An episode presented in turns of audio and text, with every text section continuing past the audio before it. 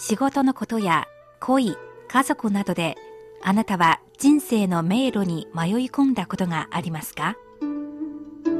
そんな時に暗闇を灯してくれる明かりがあります。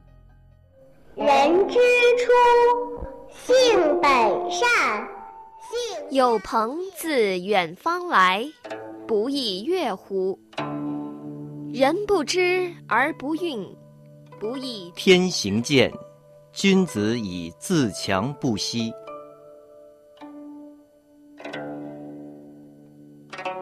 先人の知恵を借りて新鮮なエナジーでリフレッシュしてみませんか？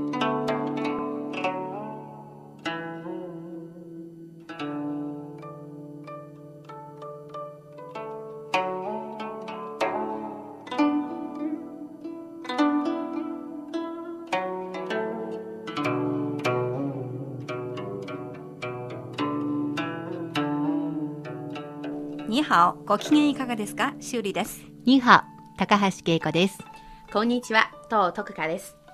今日の古典エナジーは、花ちゃんも加えて3人でお送りしていきます。前回も予告しましたが、今月は2回に分けて教育をテーマにお届けします。前回は教師と学生の関係だったんですけれど、今回は親と子の関係についてです。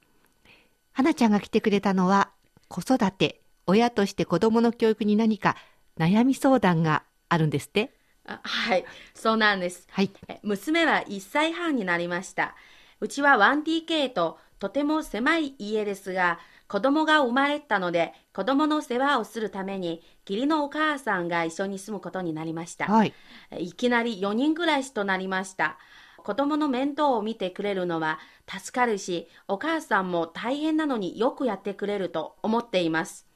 えもちろんお母さんに感謝していますし、とても尊敬もしています。えでも、やはり子供の教育方法などについて見方がどうしても一致しない時がありますう。ん。うん、うるさく言いたくないんですが、はい 子供の成長に大きな影響があるんじゃないかって思っています。気になりますね。どうしたらいいのでしょうか？はい。とても現実味のある悩みですよね。中国では昔から伝わる儒教の教え、三字教にはこんな話があります。養不教、父之過。養不教、父之過。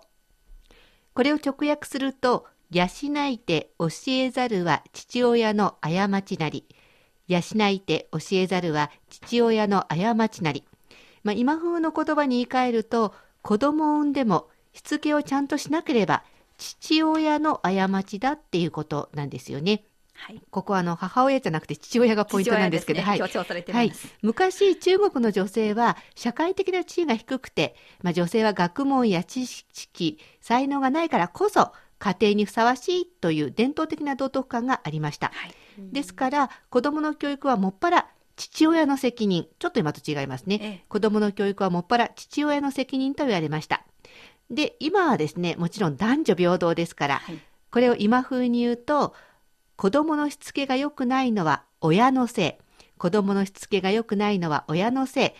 こっちの方が適切なんじゃないでしょうかね。そうですね。今はむしろ母親の方がうん。より、ポイントが高いかも。子供の教育に関わっているんですね。ですね。えちなみに三字教というのは宋の儒者王王林がまとめたものです、はい。儒学を基本とし有名人の教えや中国の歴史常識的な知識などを分かりやすく三文字一句のフレーズを連ねて作られた家庭教育書です。え昔も今もえ子供たちにとって短くて音の響きがよくなんとなく覚えてしまうような啓蒙書ですね。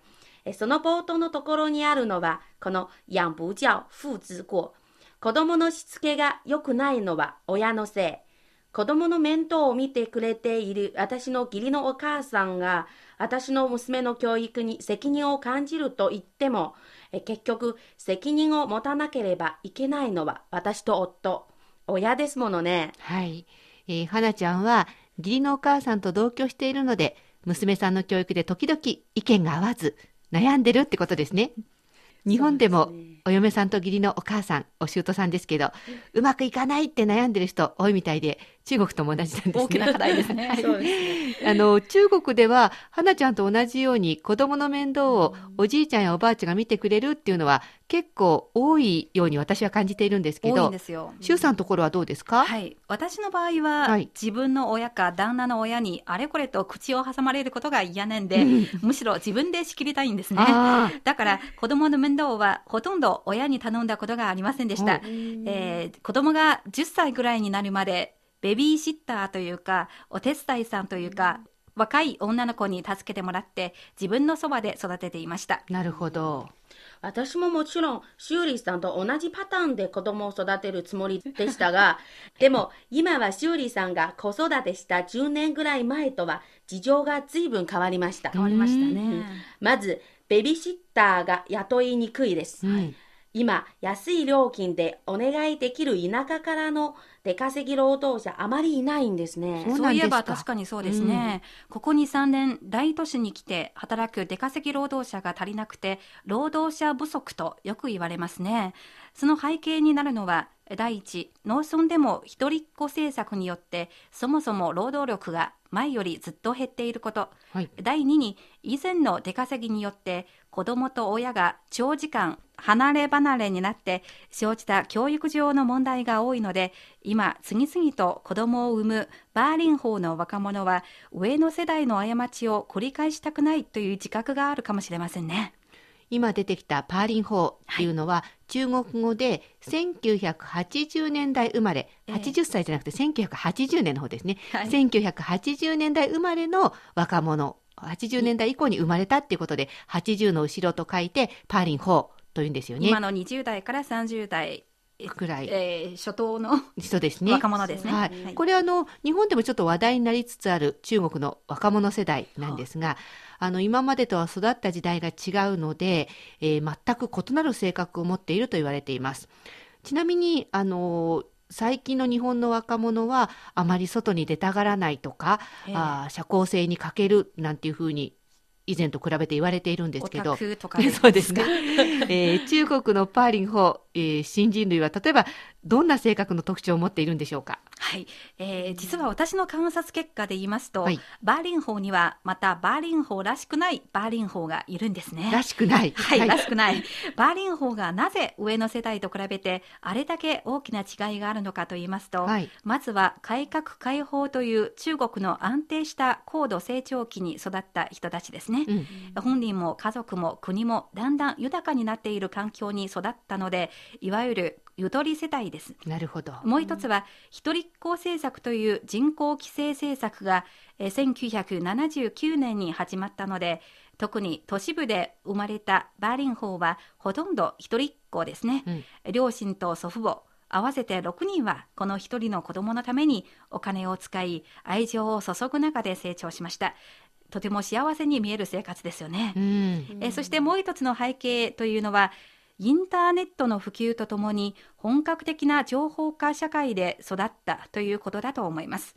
でも今言ったような環境で育っていないバーリン法にたまに出会います。場合によってはあまりバーリン法らしくない言動を取ったりしますね、うん。あ私はまさに修理さんに指摘されたバーリン法らしくないバーリン法なのかもしれません。うん。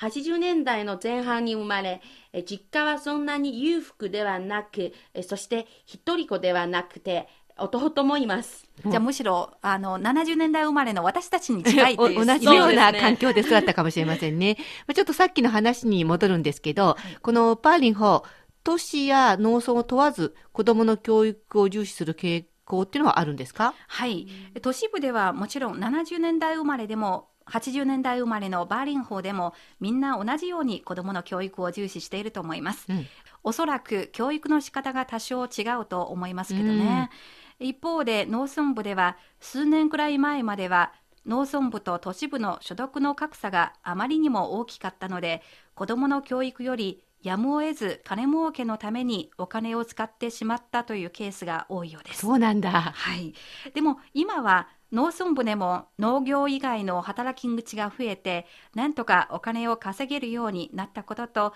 上の世代と同じように子供と離れ離れで生活するというような過ちを繰り返したくないという気持ちが働いているからでしょう。うんだから今なかなか田舎出身の若い子がベビーシッターとして働かないんじゃないでしょうか。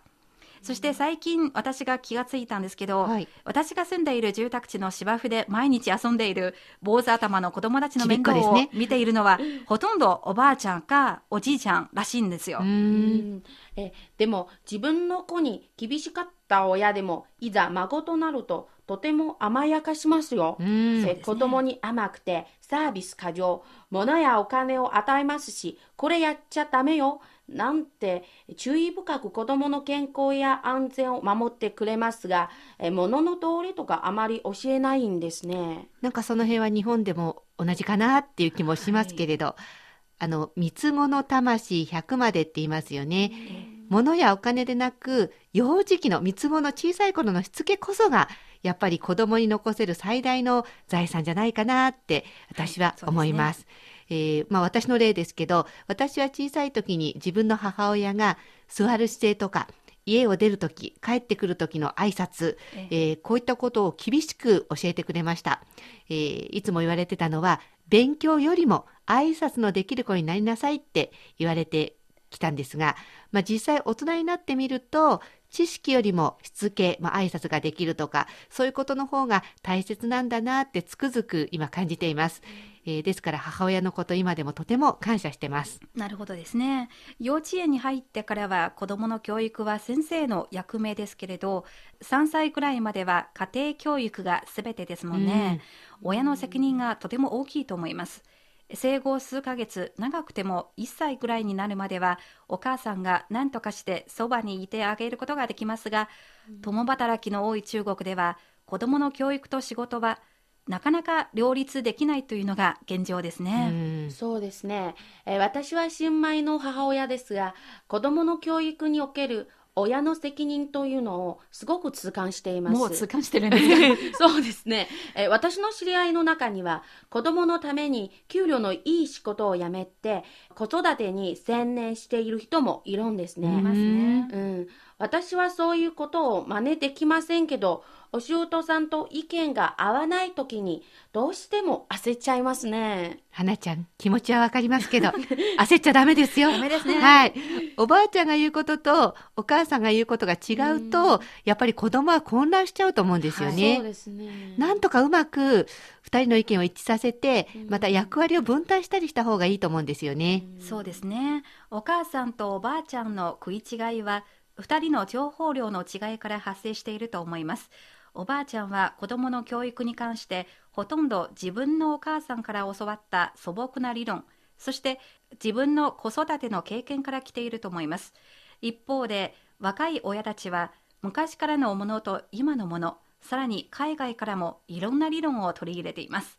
こういった理論には、これまでにないプラスになるものもあるし、あまり現実的ではないものもあると思います。はい、新しいものが全て通用すると思い込んではいけないと思いますようね。ん。まあおばあちゃんと意見が合わない時でもうまく接点を見つけた方がいいんじゃないでしょうかね、えーでもパーリン4の子育てを助けているパーリン4の親たち、えー子供を一人しか育ててなかったのでものすごく余力があるというかパワーがある ような気がしますけどどうでしょ愛うか？情がまだいっぱい残っているんですね。ははい。い、私のような70年代生まれの人は2、3人くらい兄弟がいるのが普通ですから、ええ。私の親は一人の孫の成長に全力を注ぐことはできないし、うん。自分たちが若い頃ずいぶん苦労したからむしろゆっくり休みたがっていますよ。なるほどだから私が聞くと子育てで親と揉めるなんて贅沢な悩みに聞こえます。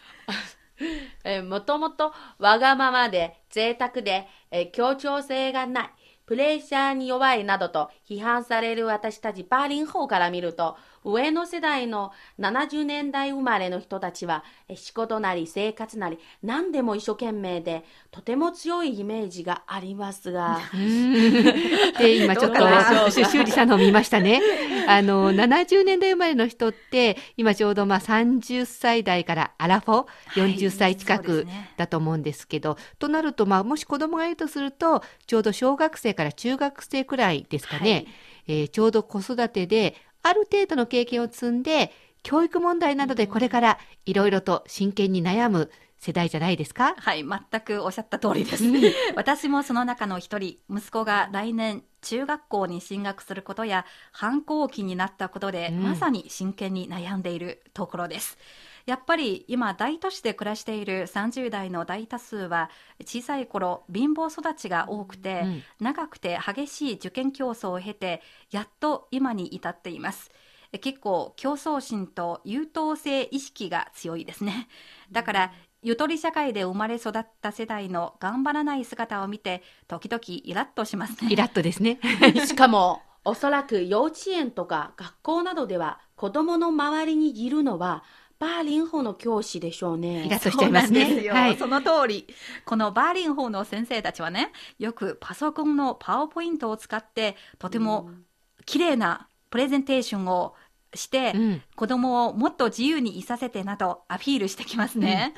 もう、うちの子、苦労一つも知らないなんて十分余裕じゃないって。今更自由になんてね、はい十分自由なのに全然勉強なんかし。てないんですよ。みたいな、こっちから愚痴を言いたいんですよ。まああの、時代が目まぐるしく変わる中で育った親たちの不安っていうのは、なんだかわかるような気もするんですけど、でも、やっぱり子供たちに無理やり自分の競争意識とか価値観を押し付けるのもどうかなって思ったりしますけど、どうですか？はい、えー最近私は少し反省するようになっています。親の意見を押し付けると子供が親の機嫌を取るために嘘をついたり勉強しなさいって言われるとただ勉強しているふりだけをするようになるかもしれないですよね、うん。やっぱり真摯な姿勢と自分の人格から自然とにじみ出るものを子供に感じ取ってもらいたいですねそういえば、昔の親たちはみんな強いから、え我々バーリン法は大人になった今でも、まだ支配されているような感じがします。まだ親にあれこれと言われているんですねそうですね。自分が親になっても、まだまだ発言権が弱いんですね。なかなか大変ですね。困りますねまああの子供を溺愛してもいけないしもちろん独裁っていうんですか、あの押し付けてもいけないしでまた放任でもいけない。じゃあ何がいいかっていうとやっぱり自由を与えながら子供と一緒に遊んで一緒に成長していくべきだと思うんですけどまあ私子供がいないんでこんな立派なことが言えますが 実際難しいですよね。